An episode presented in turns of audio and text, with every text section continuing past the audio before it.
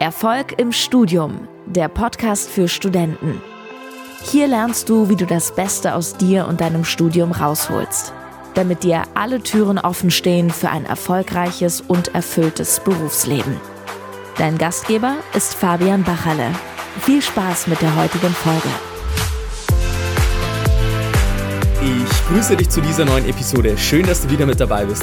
Bevor wir in der heutigen Folge mit dem Thema Motivation im Gespräch mit Professor Ebel durchstarten, habe ich jetzt noch eine kleine Ankündigung für mich. Und zwar bin ich nämlich letztens eine Umfrage in der Facebook-Gruppe gemacht, ob das nämlich interessant wäre, neben dem Podcast und der Facebook-Gruppe meine Inhalte auch auf YouTube zu teilen, das heißt im Videoformat. Und da haben über 90 Prozent Ja abgestimmt und dementsprechend habe ich mich jetzt spontan dazu entschieden, jetzt einfach mal den YouTube-Channel zu starten. Die ersten Videos sind jetzt auch schon online gegangen. Also du kannst gerne mal äh, in die Show Notes nachschauen und da ist der Channel einfach verlinkt. Kannst einfach mal draufschauen, den Kanal abonnieren. Und äh, ja, das war's soweit. Ich wünsche viel Spaß bei der heutigen Folge mit Professor Ebel zum Thema Motivation im Studium. So, heute habe ich mal wieder einen Interviewpartner bei mir zu Gast und zwar einen Professor und zwar den Professor Gerald Ebel. Der ist Professor an der FH in Bielefeld und der wird uns heute mal ein bisschen was zum Thema Motivation erzählen. Ein sehr interessantes Thema, wo ich auch immer wieder Fragen von vielen Studierenden bekomme. Von daher ist es schon mal sehr, sehr cool, dass wir jetzt mal die Sichtweise eines Professors erfahren ähm, und auch noch von einem Professor, der sich auch sehr, sehr intensiv mit der ganzen Thematik Motivation beschäftigt hat. Von daher freut es mich natürlich extrem, ähm, dass du dir heute die Zeit genommen hast für dieses Interview, Gerald. Herzlich willkommen im Podcast Erfolg im Studium. Danke, Fabian. Ich darf dich glücklicherweise duzen. Also ich glaube, du bist einer der wenigen Professoren, die ich dann auch mit dem Vornamen ansprechen darf. Das ist schon mal sehr cool. Vielleicht magst du dich trotzdem noch mal kurz vorstellen, Gerald, wer du bist, was so dein Background ist und ähm, ja, warum wir uns heute auch speziell mit der Thematik Motivation beschäftigen. Ja, sehr gerne. Ähm, zum Background. Ich habe studiert Bauingenieurwesen. Ich habe nach meiner Schulausbildung gedacht, ja, komm, was machst du mit, dem, mit deinem Leben? Und habe mich für ein Bauingenieurstudium entschieden. Das hatte familiäre Hintergründe, weil in der Familie relativ viele Bauingenieure waren. Habe das in Dortmund an der TU studiert und dieses Studium ähm, war nicht so leicht wie meine Schullaufbahn, habe ich festgestellt. Ich habe es aber dann irgendwie geschafft. Ähm, bin aber nicht in den Beruf gegangen, sondern habe im Studium festgestellt, dass ich doch anscheinend eher für Forschung und Entwicklung tauge. Bin ans Fraunhofer Institut gegangen. Dort bin ich dann wissenschaftlicher Mitarbeiter in Dortmund gewesen für circa sieben Jahre. Habe mich mit Forschungsthemen auseinandergesetzt. Das hat mich sehr viel mehr interessiert als die klassische Ingenieursarbeit an der Stelle und äh, bin dann über eine Stelle an der TU Dortmund, wo ich dann ein Institut geleitet habe, in eine Geschäftsführerposition gegangen und letztlich von da aus an die FH Bielefeld berufen worden, weil die, ja, dieses Konstrukt Lehre hat mich die ganze Zeit begleitet und ähm, nach wie vor finde ich, das ist eine, das ist eine super wichtige Aufgabe, die ich auch sehr gerne mache, um eben auch anderen zu zeigen, dass der Beruf Spaß macht und dass das Lernen Spaß macht. Und das ist halt das, was mich motiviert, Professor zu sein im Augenblick. Sehr cool. Stichwort Motivation hast du jetzt auch schon angesprochen, beziehungsweise bei dir ist ja auch so, du hast ja jetzt Bauingenieurwesen studiert und bist jetzt nicht unbedingt als Bauingenieur tätig, beziehungsweise hast da sofort eigentlich oder relativ früh für dich erkannt, dass du halt nach dem Studium jetzt nicht unbedingt sage ich mal, ein eigenes Büro haben möchtest oder auch in gewisser Weise auch angestellt als Bauingenieur ähm, arbeiten möchtest. Von daher ist es, glaube ich, schon mal sehr, sehr interessant, weil du es ja aus deinem eigenen Background auch kennst bezüglich der Motivation. In der heutigen Podcast-Folge soll es nämlich um das Thema langfristige Motivation gehen. Ähm, nicht diese kurzfristige, dass man sagt, man muss sich jetzt mal irgendwie überwinden, man muss eine gewisse ja, Willenskraft an den Tag legen, wenn es mal wirklich nicht so laufen sollte, sondern heute soll es primär um diese langfristige Motivation gehen, also allgemein, wie man sein Motiv findet im Studium, ob man überhaupt auf dem richtigen Weg ist, äh, welche Werte das vielleicht auch wichtig sein könnten in so einem Studium und wie man das am besten rausfindet. Von daher ist es schon mal sehr, sehr interessant. Ähm, von daher würde es mich jetzt auch mal interessieren, Gerald, wie würdest du denn allgemein Motivation definieren? Wow. Also Motivation vereinfacht ausgedrückt, muss man sagen. Also es gibt sehr viele Ansätze dafür. Äh, für mich bedeutet es, dass ich das, was ich tue, vielleicht gerne tue, mich da nicht zu viel überwinden muss und das Gefühl habe, dass es zu mir passend ist. Das, also das ist mein persönlicher innerer Kompass. Andere mögen das anders wahrnehmen. Ähm, ich für mich schaue halt, was ich gerne mache, was ich gut mache, was ich dadurch gut mache, dass ich es gerne mache. Das hängt ja letztendlich miteinander zusammen. Und da habe ich eben lange äh, auch für mich eben ein Fragezeichen dran gehabt, wo kommt das eigentlich her? Und weil ich auch einen gewissen gewissen Werte, ja, Kanon habe, der äh, vielleicht nicht ganz zu den Bauingenieuren passte, hatte ich halt immer dieses Gefühl, okay, stimmt da was mit mir nicht, stimmt da was mit den äh, Ingenieurskollegen nicht oder wie auch immer. Und ähm, deswegen ist das vielleicht auch Grund, warum ich mich mit dem Thema auseinandergesetzt habe, um zu gucken, ähm, ja, wo kommt das her ähm, und wie kann ich damit umgehen. Und Motivation ist eben da für mich der Punkt, da will ich hingehen, da äh, das interessiert mich. Und das ist halt tatsächlich für mich ein langer Weg gewesen, das kann ich eben auch aus dem Nachhinein dann sagen, äh, wo man jetzt sagen kann, ja, okay, jetzt bin ich Professor, dann habe ich ja auch in gewisser Weise Erfolg gehabt, ja, aber es gab eben doch mehrere Umwege und die sind, glaube ich, eben interessant, auch für die Zuhörer, weil meine Lebenserfahrung eben ist, dass es eben nicht immer geradeaus gehen muss, sondern dass es eben dass man sich auch mal wieder hinterfragen muss, ist das, was ich tue, hier eigentlich das Richtige für mich? Also nicht nur mhm. das, ist nicht nur es richtig machen, sondern auch das Richtige zu tun. Okay, spannend. Ähm, nun ist es ja so, dass du jetzt auch Fächer wie zum Beispiel Logistik und BWL unterrichtest an der FH Bielefeld, wenn ich mir das soweit richtig notiert habe.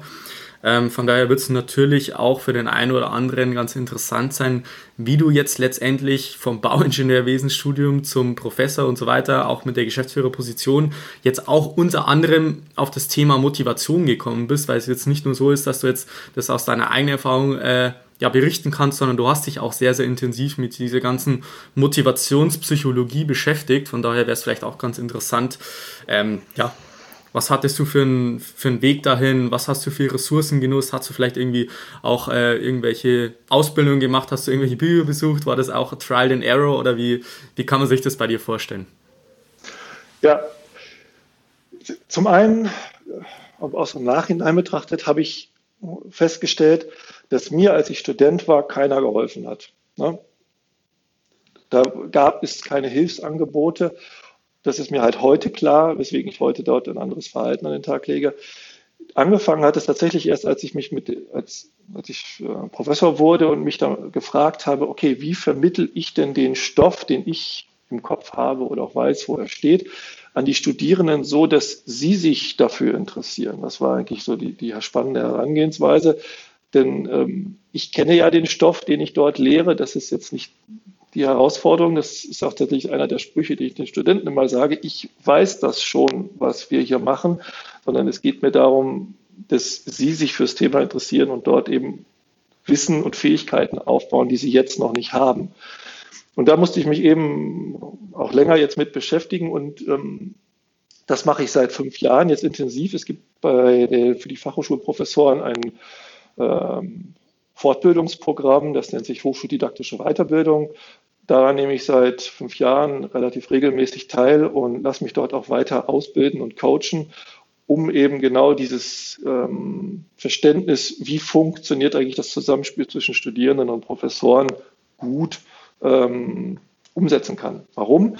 Ich habe halt festgestellt, die ganz klassische Lehre, die ich natürlich in meiner, in meiner Ausbildung auch kennengelernt habe, die ist suboptimal, um es mal vorsichtig zu sagen. Ne? Ich, ich hatte tatsächlich Professoren, die haben sich hingestellt und ihre Bücher mehr oder minder vorgelesen und dann kommentiert.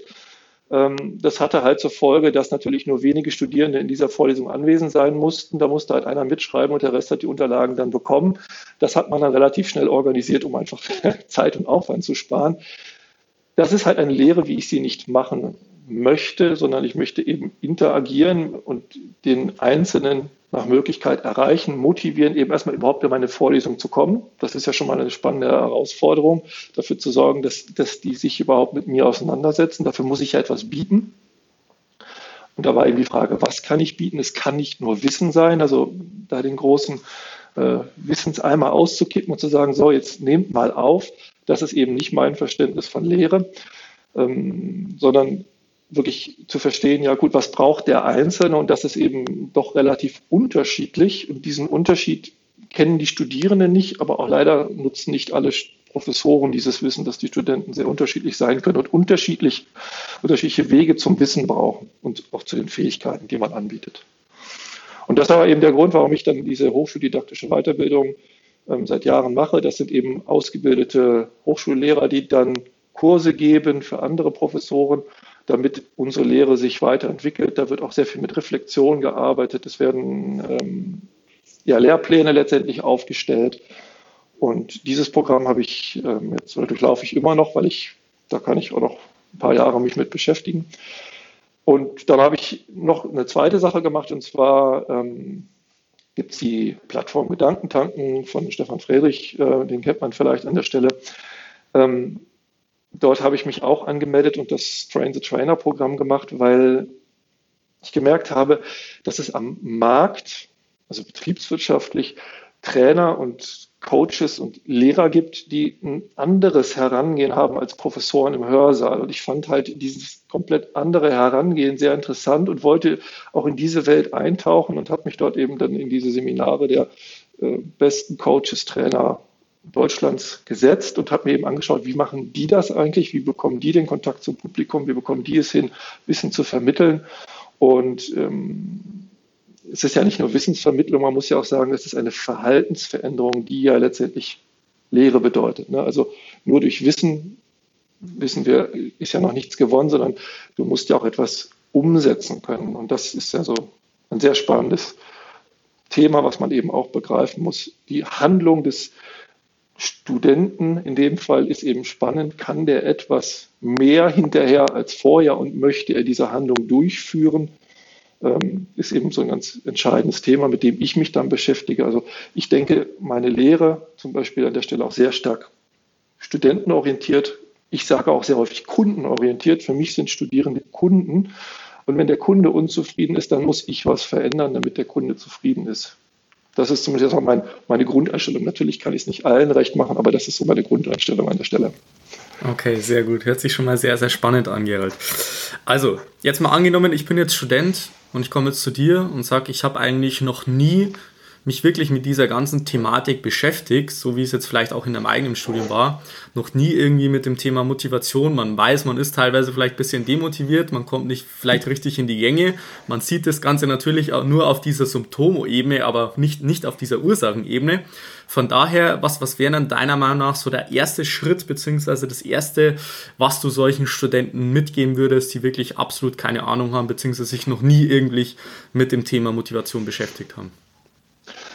Also bei mir ist es ja so, dass die Studierenden sich dann schon für ein Studium entschieden haben und sie haben sich auch für ein bestimmtes Studium entschieden. Ich frage also zuerst immer mal, wie sie dahin gekommen sind, wo sie jetzt sind. Also warum haben sie sich für dieses Studium beispielsweise entschieden? Weil da kann man schon relativ viel erfahren, ähm, welche Rahmenbedingungen letztendlich dafür gesorgt haben, dass jemand dann an der FH Bielefeld sein Studium begonnen hat und nicht beispielsweise München. Ähm, diese Rahmenbedingungen muss ja ich auch kennen, weil sie letztendlich zu, dem, zu dieser Entscheidung geführt haben.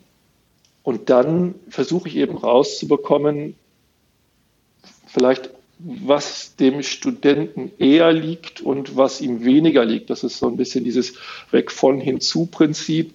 Ähm, was, was magst du eigentlich? Was gefällt dir? Oder warum meinst du, dass, wenn du mit dieses Studium absolviert hast, du dann Dinge machen kannst, die dir gefallen? Oder was könnte dir wahrscheinlich da nicht so gut gefallen? Und das ist auch schon mal sehr interessant. Da bekommt man eigentlich schon relativ schnell Feedback über Dinge, die man, die der Student, die Studentin ja, ablehnt oder eben gerne macht. Und dann kann man eben schauen, ob es erstmal grundsätzlich zum Studium passt oder ähm, ob man sagen muss, ja, da wirst du in zwei Drittel deiner Fächer wirklich viel Widerstand haben, weil genau diese Fähigkeit und Tätigkeit, die du gerade nicht möchtest, wird dort weiter perfektioniert, um es mal vorsichtig oder neutral zu sagen. Ne?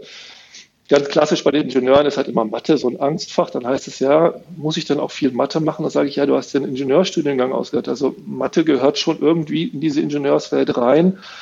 Wenn also wirklich Zahlen etwas ist, was du nicht magst, dann ist das mit dem Ingenieursein schon nicht so einfach. Ich sage nicht, dass es nicht geht, ähm, aber man muss zumindest da eine gehörige Portion Arbeit in mathematische Aufgaben letztendlich stecken. Mhm. Okay, also ja, der erste das, Ansatz, genau, der erste Ansatz wäre jetzt deiner Meinung nach, dass man jetzt einfach mal klärt, okay, wie bist du jetzt eigentlich dahin gekommen, wo du jetzt aktuell bist? Warum hast du überhaupt dein Studium begonnen, dass man auch mal so grundsätzlich das erstmal herausfindet, wie es letztendlich dazu gekommen ist, dass man erstmal ein gewisses Studium antritt. Okay, das wäre schon mal der erste Punkt. Wie geht es dann weiter? Ja, ich habe ähm, mich ausbilden lassen als ähm, Reese Motivation Profile Master. Das ist ein, ein, ein, Tool, mit dem man auch bestimmte Werte, Motive, Lebensmotive abrufen kann oder abfragen kann im Verhältnis zu anderen Menschen. Also bin ich ein besonders machtorientierter Mensch, bin ich ein besonders unabhängiger Mensch oder neige ich dazu, dass ich sehr stark auf Anerkennung reagiere. Das sind so drei Merkmale, die man beispielsweise mal nennen kann. Und das ist sowieso etwas, was ich in meinem Coaching unterbewusst sowieso benutze als Raster. Das heißt, wenn wir uns unterhalten, dann bekomme ich sowieso schon Hinweise darauf, ähm, wo dort Präferenzen liegen könnten, wo da äh, Stärken sein könnten. Und dann versuche ich das eben rauszubekommen. Das Ganze kann man eben auch mit diesem äh, Tool dann auch direkt ansprechen. Dann sage ich ja, okay, ich habe hier so ein Tool, da können wir meine Selbsteinschätzung machen, wie du dich siehst. Ich gebe dir auch Feedback dazu, wie ich dich wahrnehme. Ähm, das ist natürlich dann erstmal eine, auch eine subjektive Geschichte von beiden Seiten logischerweise. Aber da kann man dann eben auch so bestimmte Sachen herausarbeiten und kommt dann eben in diese Coaching-Gespräche rein, die du ja auch machst, die dann eine längerfristige Begleitung bedeuten, dass man sagt, okay, da sind, da sind die Punkte, über die wir reden können und wo ich dir vielleicht helfen kann. Mhm. Okay, spannend. Das heißt, du nutzt dazu einerseits das Tool, dass du sagst, okay, es gibt wahrscheinlich gewisse Fragestellungen, die halt in gewisser Weise einfach evaluieren, welche Motive das einem wichtig sind im Leben. Und zum anderen natürlich halt im persönlichen Coaching. Da spielt natürlich auch die Erfahrung mit eine Rolle. Das weiß ich aus meinen eigenen, äh, von meinen eigenen Coaching-Teilnehmern, dass es halt einfach bestimmte Erfahrungswerte gibt, wo ich halt einfach jetzt weiß, nach einem Gespräch von 10 Minuten, in welche Richtung geht es eigentlich bei denen, was ist denen wichtig, was sind so die Grundmotive bzw. Werte und wie kann man das dann auch letztendlich für sich nutzen. Deswegen natürlich jetzt auch meine, meine nächste Frage, wenn du jetzt sagst, okay, du hast jetzt ein bisschen das mit den Studenten evaluiert und hast jetzt rausgefunden, okay, das geht, geht jetzt zum Beispiel eher in die Richtung Unabhängigkeit, es geht jetzt in die Richtung Sicherheit, Freiheit und so weiter. Ähm, wie wie geht es dann weiter? Was sind so die nächsten Steps? Weil ich muss ja dann auch irgendwas für einen Alltag letztendlich davon haben. Natürlich kann man sich irgendwelche Werte überlegen oder ja, ich weiß, dass mir Freiheit wichtig ist, aber was, was bringt mir jetzt das für Studium? Ja. Unterm Strich. Was, was bringt mir das jetzt praktisch? Ähm, ob das jetzt, ich sag mal, ob das dir in der nächsten Woche was bringt, das kann ich nicht beurteilen. Ich, oder ich kann sagen, das wird es wahrscheinlich nicht, weil es bei mir auch länger gedauert hat, als ich diesen Test zum ersten Mal gemacht habe. Äh, um das dann umzusetzen und zu verstehen, was eigentlich mein Handeln im täglichen Leben damit zu tun hat. Das ist eine Reflexionsaufgabe, die dauert ein bisschen länger. Ich würde sagen, nach einem Semester oder so, da hat man das dann durchdrungen und erkennt seine Muster. Denn du hast eben bestimmte Muster, wie du auf verschiedene Situationen reagierst. Also zum Beispiel, der eine hat ein Riesenproblem äh, mit Präsentation. Das heißt, Prüfungen, die eine Präsentationsform haben, dann steht er vorne und muss vor einer Menschenmenge sprechen. Das ist eben eine Situation, die manchen Menschen sehr liegt und anderen nicht. Dann kennen wir alle diese Gruppenarbeiten, dann wird da eine Gruppe zusammengefunden und einer ist dann halt derjenige, die die Rampensau, die nach vorne geht und immer alles präsentiert. Ich als Prüfer möchte aber eigentlich alle sehen. Ne, weil ich gebe ja eine Note für eine Präsentation und dann muss ich die anderen nach vorne holen und dann denken die sich, aber ich bin nicht so gut wie der und der und kann das nicht.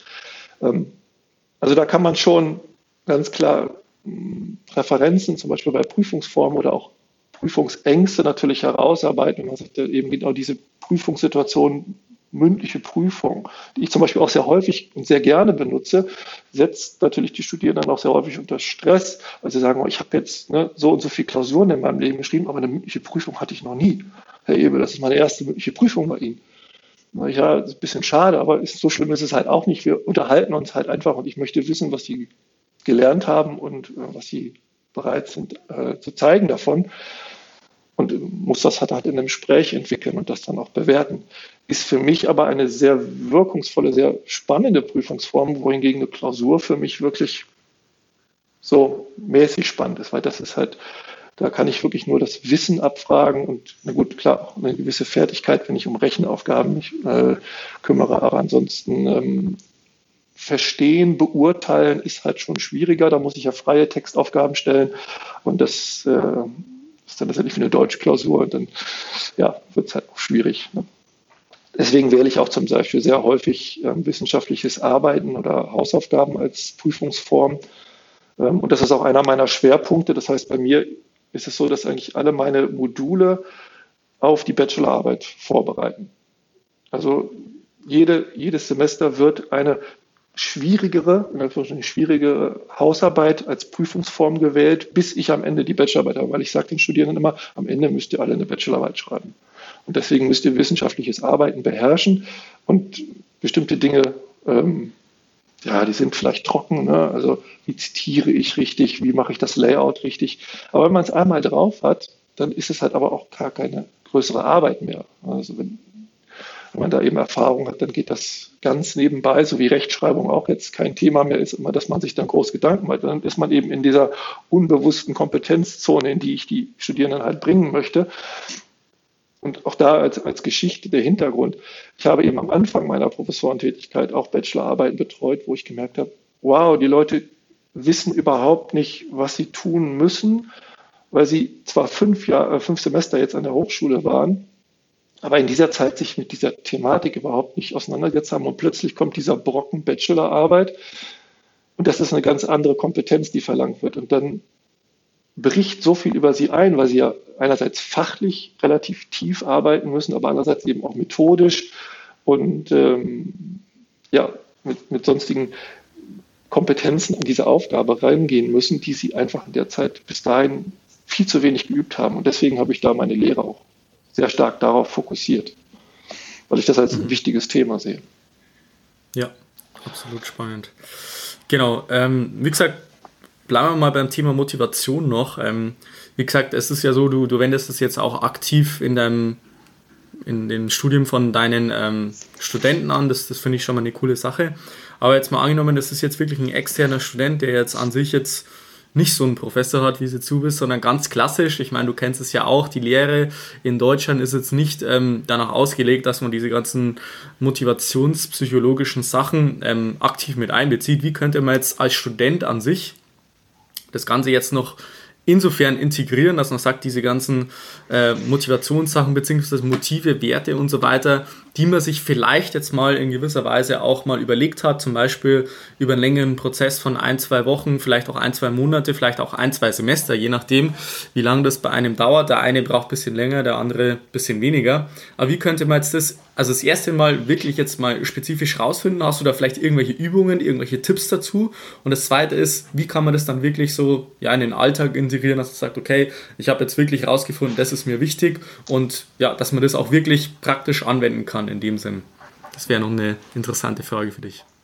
Ja, also den Zugang zu dem Thema, ähm, da kann ich halt nur verschiedene Möglichkeiten anbieten, weil da auch die Menschen ja wieder unterschiedlich sind. Also man kann natürlich Bücher darüber legen. Also die Big Five for Life, da gibt es, äh, sorry, nicht Big Five for Life, die Big Five aus der Psychologie sind ein ähm, Thema, was in sehr vielen Büchern auch schon so verfasst ist, dass man da mit Selbsttests dahin kommt, okay, was sind diese ähm, fünf Hauptfaktoren und ähm, die kann man dann testen. Dazu muss man sich ein Buch für 15 Euro kaufen und das lesen und kurz die Tests machen. Dann äh, hat man letztendlich schon Feedback ähm, über seine eigenen Strukturen. Das gleiche kann man mit dem Reese Motivation Profile letztendlich auch machen. Da gibt es auch Fachbücher zu ähm, ist eine Möglichkeit für den vielleicht eher introvertierten Typen an der Stelle. Ähm, wenn man dann merkt, ja, da ist was, dann ähm, kann man sich ja weiter mit beschäftigen. Und natürlich ist es mittelfristig immer ratsam, sich einen Coach zu suchen oder jemand, der sich eben mit dieser Thematik schwerpunktmäßig auseinandersetzt und Feedback gibt. Also man sollte es dann nicht alleine versuchen, sondern Selbstwahrnehmung, Fremdwahrnehmung ist da eben sehr wichtig, dass man eben jemand anders fragt, ähm, wie siehst du was? Ähm, welche Schritte könnte ich machen? Weil wir zwei sind jetzt halt Leute, die sich damit auseinandersetzen, dass wir andere Menschen dabei helfen und wir sehen halt jedes Jahr immer wieder die Neustudierende, aber mit ähnlichen Problemen. Und für die Studierenden ist es halt neu, für uns eben nicht. Und deswegen können wir relativ schnell Tipps geben. Und das ist, das ist eben dann sehr sinnvoll. Und ähm, ja, deswegen ist dann halt so ein Kontakt zu einem Coach machbar. Ähm, das wären so die zwei Möglichkeiten. Die dritte Möglichkeit wäre halt an der Hochschule selber nach Angeboten zu suchen. Da passiert momentan an den Fachhochschulen auch ein ein Wechsel. Es werden immer mehr Studierenden-Coaches ausgebildet, so heißen die. Und ähm, wenn man die lokalisieren kann in seiner Nähe, dann kann man die auch direkt ansprechen. Die sind dann genau auch ausgebildet, um eben Studenten bei ihrem Problem, sei es bei einer Prüfung, sei es mit einem Professor, zu helfen. Und ja, wie kann man es dann anwenden? Also die Anwendung aus meiner Sicht ist zweierlei möglich. Sagen wir mal, das eine ist, ich nenne es jetzt mal wieder sehr einfach gesprochen, ähm, Stärken stärken und die Schwächen so weit reduzieren, dass sie eben nicht weiter stören. Ne? Das ist so, so, ein Ansatz, den man aus Gallup kennt. Ähm, das heißt, wenn ich meine Stärken wirklich kenne, und das ist wirklich nicht trivial, weil die Stärken, die wir haben, nehmen wir üblicherweise nicht sofort als Stärke nahe, sondern sagen, ja, das kann doch jeder. Nein, kann nicht jeder, sondern das ist eine Stärke von dir mit der kannst du was weitermachen, ähm, dann sollte man sich natürlich auf seine Stärken konzentrieren, weil man da schon stark ist und da in der Regel auch wirklich gute Ergebnisse erzielt.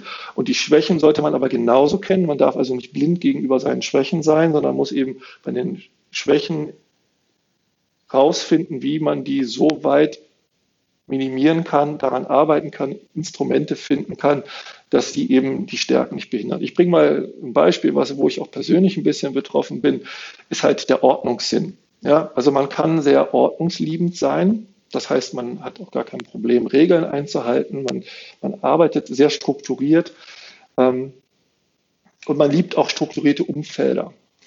Man kann aber auch das Gegenteil sein. Dann ist man eher unorganisiert, man ist eher flexibel, man ist eher chaotisch. Ähm, und das ist natürlich nicht förderlich für Studiumorganisationen im Allgemeinen. Ne? Das sieht man meistens dann schon an den Unterlagen, wie die Leute dann ihre Studienmitschriften, wenn sie denn welche haben, abheften. Äh, wie sie die Handschrift kann man erkennen, wie die Zettel aussehen, kann man erkennen. Da kann man schon relativ schnell erkennen, ob jemand zu den ordentlichen oder nicht ordentlichen Leuten gehört.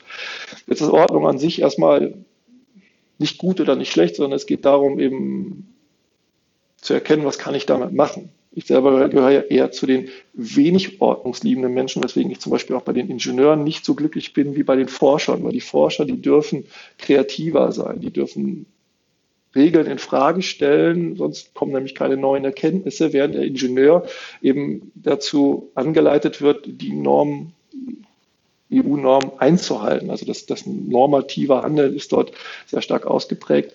Ähm, und wenn einem das liegt, ist das ja gut. Nur mir lag es halt nicht. Ich war dazu in der Lage, das habe ich im Studium dann tatsächlich auch gelernt, ähm, aber es war eben nicht meine Stärke. Und ähm, auch jetzt Bezug nehmend auf den Titel deiner, äh, deines Podcasts, äh, ist es halt so, dass ich im Studium keine herausragenden Ergebnisse erzielt habe, sondern ich war durchschnittlich. Ja. Besser wurde ich dann wieder, als ich mich auf meine Stärken konzentriert habe, als ich dann eben meine Kreativität ausleben durfte in Forschung und Entwicklung und dort neue Ideen generieren durfte. Und das ist eben eine Stärke, die ich habe. Ich kann eben komplexe Zusammenhänge äh, erarbeiten, mich in neue Themen reinarbeiten, relativ schnell und damit ähm, Neues erzeugen. Und das darf eben ein Student dann auch erkennen. Ähm, wo sind meine Stärken, wo sind meine Schwächen? Und die können an ganz unterschiedlichen Stellen liegen. Das war jetzt nur ein Beispiel von vielen. An anderen Stellen sind die Beispiele ganz anders, muss man dazu sagen. Aber das ist halt das Spannende und das herauszufinden. Und dann geht es eben in diesen Gesprächen noch gar nicht um mich, sondern der Student oder die Studierende selber müssen herausfinden, wie sie mit dem, was sie mitbringen, ihre besten Ergebnisse erzielen. Dabei möchte ich dann halt auch als Studierenden-Coach unterstützen. Das ist klar, ist auch meine Grundintention ist, die Leute zu unterstützen, einen super Abschluss zu machen. Davon habe ich was, davon haben die Studierenden was. Ja, das, das darf ich schon als Anspruch formulieren. Alles klar, sehr cool. Cool, also wie gesagt, ich habe jetzt für mich mitgenommen, du siehst es wahrscheinlich jetzt auch relativ ähnlich wie ich. Man kann natürlich in gewisser Weise mit irgendeinem Tool, mit irgendeinem Buch sich irgendwas erarbeiten. Man hat halt immer einerseits halt diese allgemeinen Strategien, das ist schon mal das eine, und das zweite ist halt, dass das halt immer nur die Selbstwahrnehmung ist, dass man sich selber einschätzt, aber wie gesagt, so ein Coach oder halt einfach so eine außenstehende Person macht halt dementsprechend Sinn, wenn man mal wirklich mal so aus der Vogelperspektive auf seine Persönlichkeit bzw. auf seine Motive draufsehen möchte, habe ich meiner Erfahrung nach auch mit den Coaching-Teilnehmern extrem schnelle und, äh, Fortschritte gemacht in äh, sehr kurzer Zeit, weil wie gesagt, wenn man dann Experten hat, der einfach schon einiges an Erfahrung mitbringt, dann äh, ist es dementsprechend viel, viel leichter, als wenn man sich das Ganze mühsam selber erarbeitet und wie gesagt nur diese eigene Sichtweise hat. Genau. Ähm, ich hätte jetzt noch eine andere Frage, Gerald. Ich habe es jetzt auch schon in einem Nebensatz fallen lassen. Also wie gesagt, es gibt jetzt auch Studierende, die auf mich zukommen und sagen, hey, ähm, ich studiere jetzt, studiere jetzt beispielsweise schon zwei, drei, vielleicht sogar schon vier Semester an der Uni, beispielsweise im Maschinenbau. Und ich bin mir jetzt gar nicht mehr sicher, ob ich überhaupt das richtige Studium gewählt habe. Kannst du mir da irgendeinen Tipp geben, Fabian? Und äh, dementsprechend möchte ich jetzt mal die Frage an dich weitergeben, dass wenn jetzt ja. mal wirklich irgendwie ein Student kommt, der halt wirklich schon nicht jetzt irgendwie nach zwei Wochen sagt, er hat keinen Bock mehr, weil das so anstrengend ist, sondern jetzt auch schon zwei, drei, vier Semester studiert hat, weiß so ungefähr, was das Studium mit sich bringt, welche Herausforderungen, welche Interessen und so weiter und so weiter sich da schon ein bisschen auskennt. Was würdest du so einem Studenten mitgeben? Ich würde die Frage halt wieder zurückgeben und fragen, was er selber für ein Gefühl hat. Also ich bringe mal wieder verschiedene Beispiele, was Ursachen sein können für so eine für einen, so einen Zweifel. Das ist tatsächlich ein Zweifel. Ne? Ich habe Zweifel an meinem Studium. Es kann die Studierendenschaft sein, die Mitstudenten. Wenn man mit denen nicht klarkommt, dann wird Studieren, glaube ich, relativ anstrengend. Ja? Also wenn man irgendwie merkt, ja, die sind irgendwie, ich bin nicht integriert in der Gruppe, ist, ist ein Problem. Ähm, das muss gar nicht mit dem Studium zusammenhängen an der Stelle. Ähm, dann kann es halt ein, an einzelnen Professoren liegen, die einem so sehr ähm, ja, Negativerfahrung letztendlich im Studium schaffen, dass alles andere nicht mehr zählt. Ne? Also, das ist ja auch etwas, was bei den Menschen, also rein psychologisch schon so funktioniert, dass negative Erfahrungen einfach deutlich stärker gewichtet werden als positive. Das heißt, du hast zwar schon 15 Klausuren bestanden, aber in, den, in, diesem einen Block, in diesem einen Bereich kommst du nicht weiter, fühlst dich nicht fit, hast Probleme mit, den, mit dem Prüfer. Da muss man eben da reingehen und sagen, ja, mal, du hast ja schon ganz viel geschafft und du bist ja schon wirklich weit, du hast schon ganz viele Credits gesammelt. Ähm, jetzt müssen wir halt an diesem Punkt arbeiten. Vielleicht ist gar nicht das Gesamtstudium das Problem, sondern äh, diese Stelle, wo man eben dann ist ja auch in gewisser Weise so eine Ausweichreaktion. Ne? Wenn man dann eben sagt, ha, ist das Studium eigentlich das Richtige? Ähm, dann darf man eben erstmal weiter bohren und fragen, wo das Problem wirklich liegt. Das würde ich auf jeden Fall machen. Also es könnte die Gruppe sein, es könnte der, sein, es könnte natürlich auch äh, eine, eine Veränderung im Privaten sein. Das ist, habe ich in den letzten Jahren auch häufiger mitbekommen. Dann hat sich die private Situation massiv verändert und auch nicht zum Besseren. Ja? Und plötzlich nimmt halt auch die Bedeutung des Studiums ganz stark ab. Man merkt, man muss sich um Angehörige kümmern beispielsweise, möchte aber gleichzeitig weiter studieren. Dann ist das eine Situation, wo man ganz klar sagen muss, das ist, das ist wirklich schwierig. Ja? Und ähm, also, also all diese Fragen müsste ich dann stellen, würde ich stellen und letztendlich ähm, ist ja Coaching, das ähm, wirst du ja auch so handhaben, ist es ja nicht so, dass ich die Lösung weiß, sondern letztendlich der Coachee muss oder kommt alleine auf eine Lösung, die für ihn passt. Meine Lösungen, die ich mir ausdenke, die sind relativ wertlos. Ich kann zwar Impulse geben äh, und so äh, aus Erfahrung sprechen, aber im Grunde möchte ich ja, dass bei dem anderen es Klick macht und dieses Klick machen, das geht eigentlich nur in dem dort Denkprozesse selber stattfinden und nicht bei mir stattgefunden haben, was ich dann sage, nee, ist doch klar, du musst das, das und das machen. So funktioniert Coaching ja an der Stelle in der Regel nicht, sondern das ist eben schauen, was ist da und dann eben hinterfragen. Was habe ich genannt? Ich habe gedacht, ja, so Prüfungssituationen, vor denen man Angst hat. Was, ein Thema vielleicht noch, was bei mir tatsächlich auch der Auslöser war, warum ich das Bauingenieurwesen dann verlassen habe, war, dass das Arbeitsfeld, auf das ich mich vorbereitet habe, also nicht das Studium, sondern das hinterher, das Arbeiten auf einer Baustelle, etwas war, was ich mir für mich nicht vorstellen konnte. Ich konnte mich nicht als Bauleiter sehen. Ich hatte wirklich Probleme, mir vorzustellen, ich gehe morgens ne, bei Sonnenaufgang auf die Baustelle und abends bei Sonnenaufgang von der Baustelle runter und kümmere mich den ganzen Tag darum, dass da ein Gebäude entsteht. Das ging nicht in meinen Kopf rein. Und ich weiß auch heute, dass das richtig war, diese Entscheidung, weil diese Arbeit auf der Baustelle eben nicht zu meiner Persönlichkeit passt. Also auch das als, als, wieder als Hinweis.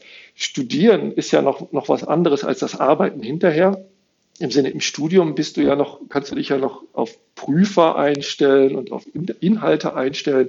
Aber wenn du es dann später anwenden musst, dann bist du ja wieder in einem ganz anderen Umfeld, wo du zwar die Fähigkeiten nutzen sollst, aber äh, wo zum Beispiel Bücherwissen auf Baustellen als Beispiel, äh, das, da macht man sich ja eher lächerlich mit. Ne? Also da, da laufen halt sehr viel Praktiker rum und ich war von vornherein in meinem ganzen Leben schon immer ein starker Theoretiker. Und deswegen bin ich ja auch Professor, als Professor an der richtigen Stelle. Ne? Da darf ich theoretisch sein. Und auch das ist eben dann so eine Erfahrung gewesen, zu erkennen, ja gut, meine eigene Präferenz ist halt anders als das, was der Standardingenieur an der Stelle beispielsweise macht.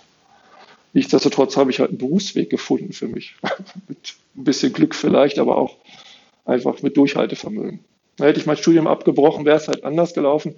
Ich war auch in dritten Versuchen, muss ich ganz ehrlich sagen. Das war auch jetzt nicht gerade äh, einer meiner Highlights. Ähm, aber auch als, aus Motivationsgründen muss ich im Nachhinein sagen. Ich habe mich nicht auf die Prüfung adäquat vorbereitet und als ich es getan habe, habe ich Zweien geschrieben. Also es war jetzt nicht so, dass ich zu doof war dafür, sondern ich habe wirklich lange versucht, diese, diesen Stoff, diese Prüfung zu vermeiden. Und das war halt der große Fehler, den ich persönlich gemacht habe. Mhm. Okay, spannend. Ähm, vielleicht auch den einen oder anderen Gedanken noch von meiner Seite. Also klar, ähm, kann man das jetzt nicht so pauschal beantworten, brecht das Studium ab, ab oder mach was anderes, wie auch immer, sondern das muss man halt genau evaluieren. Am besten halt auch noch mit einer externen Person, die sich halt auch dementsprechend ganz gut auskennt die äh, einem gewisse Fragestellungen mitgibt. Also was ich auch meinen Studenten oder den Studenten immer mitgebe, die da auf mich zukommen, ist einfach, wie gesagt, erstmal zu evaluieren, um was geht es überhaupt. Ist es bei dir wirklich das Studium an sich?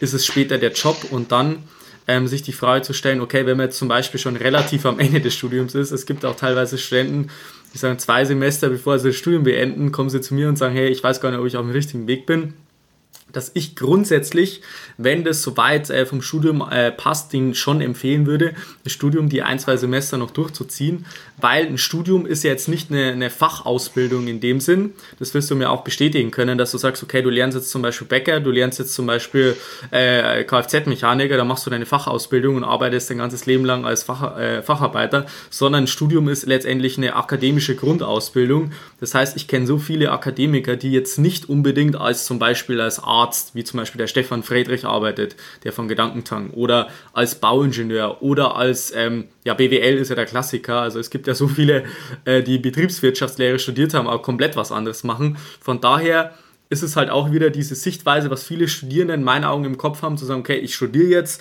beispielsweise BWL und dann habe ich das Bild, ich muss das ganze Leben ähm, als Betriebswirt sozusagen tätig sein und das ist meiner Erfahrung nach überhaupt nicht so, aber ein abgeschlossenes Studium bildet schon mal eine gute Basis, um vielleicht weiterführende Ausbildungen zu machen, um sich vielleicht irgendwie mal als Quereinsteiger in irgendeinem Beruf äh, auszutoben Stichwort Consulting ist auch äh, sehr, sehr stark vertreten, dass man sagt, hey, das ist eigentlich egal, was du studiert hast. Hauptsache, du hast wirklich Top-Noten, du hast einen guten Abschluss, aber ob du jetzt Physik oder Mathe oder BWL studiert hast, das spielt eigentlich keine Rolle. Das ist so meine Einschätzung. Ähm, aber das, das muss man natürlich dann auch im persönlichen Gespräch auf jeden Fall äh, rausstellen. Genau. Gut, also Gerald, ähm, wir haben jetzt schon verschiedene Dinge zusammen erläutert. Das ist auf jeden Fall schon mal einige gute Hinweise zum Thema langfristige, nachhaltige Motivation, dass man zum einen natürlich seine eigenen Werte rausfindet, dass man schaut, okay, was treibt einen wirklich an, was ist einem wichtig, wo sind meine Stärken, dass man die stärkt, wo liegen meine Schwächen, die ich jetzt insofern, insofern zumindest mal handeln kann, dass man die in den Griff bekommt, dass die einem nicht im Weg stehen bei seinen beruflichen Zielen. Ich würde jetzt aber ähm, ja schon langsam zum Ende von diesem Interview kommen und ich habe jetzt zum Abschluss noch fünf Sätze für dich vorbereitet, die du vervollständigen könntest. Bist du bereit? Ich bin bereit. Sehr gut. Der erste Satz lautet, Erfolg bedeutet für mich?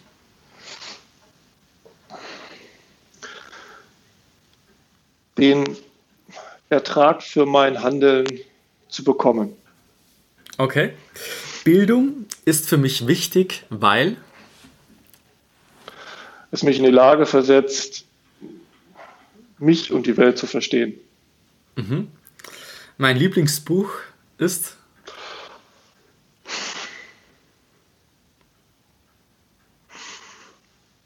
Oh je, das ist schwierig. Müsste ich eins haben. Drei nennen. ist auch kein Problem. Also Stephen Carvey, Sieben Wege zur Effektivität fand ich sehr gut. Ähm, Habe ich auch mehrfach gehabt. Ähm, nö, nehmen wir das, Stephen Carvey. Ja, alles klar. Kann ich bestätigen. Ist ein sehr, sehr gutes Buch. Die beste Gewohnheit, die man haben kann?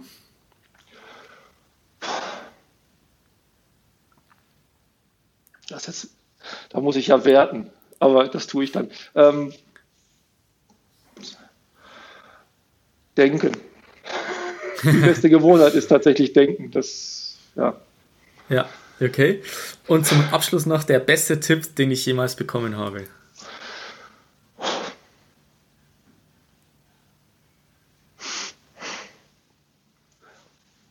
Im Widerspruch zu dem, was ich gerade gesagt habe, einfach mal machen. einfach um auch den Ausgleich zu schaffen denken und machen, ja, äh, umsetzen. Schließt sich, ja, schließt sich ja nicht unbedingt aus, dass man Nein, gewisse genau. Sachen erstmal überdenkt und dann sofort in die Umsetzung bzw. ins Tun kommt. Sehr, sehr cool. Alles klar, Gerald. Also erstmal vielen Dank, dass du die Zeit für dieses Interview genommen hast. Hat wirklich sehr viel Spaß mit dir gemacht. Ich würde dir jetzt zum Abschluss noch gerne das Schlusswort überlassen. Vielleicht gibt es noch irgendwas, was du den Studierenden zum Abschluss mit auf den Weg mitgeben möchtest zweifeln Sie nicht zu sehr an sich selber. Ähm, Sie sind genau richtig und ähm, Sie, Sie müssen sich nicht ändern, sondern ähm, verstehen Sie, wer Sie sind, was Sie tun und dann werden sich auch die Probleme auflösen lassen. Dankeschön, Gerald. Bitteschön. Vielen Dank, Fabian.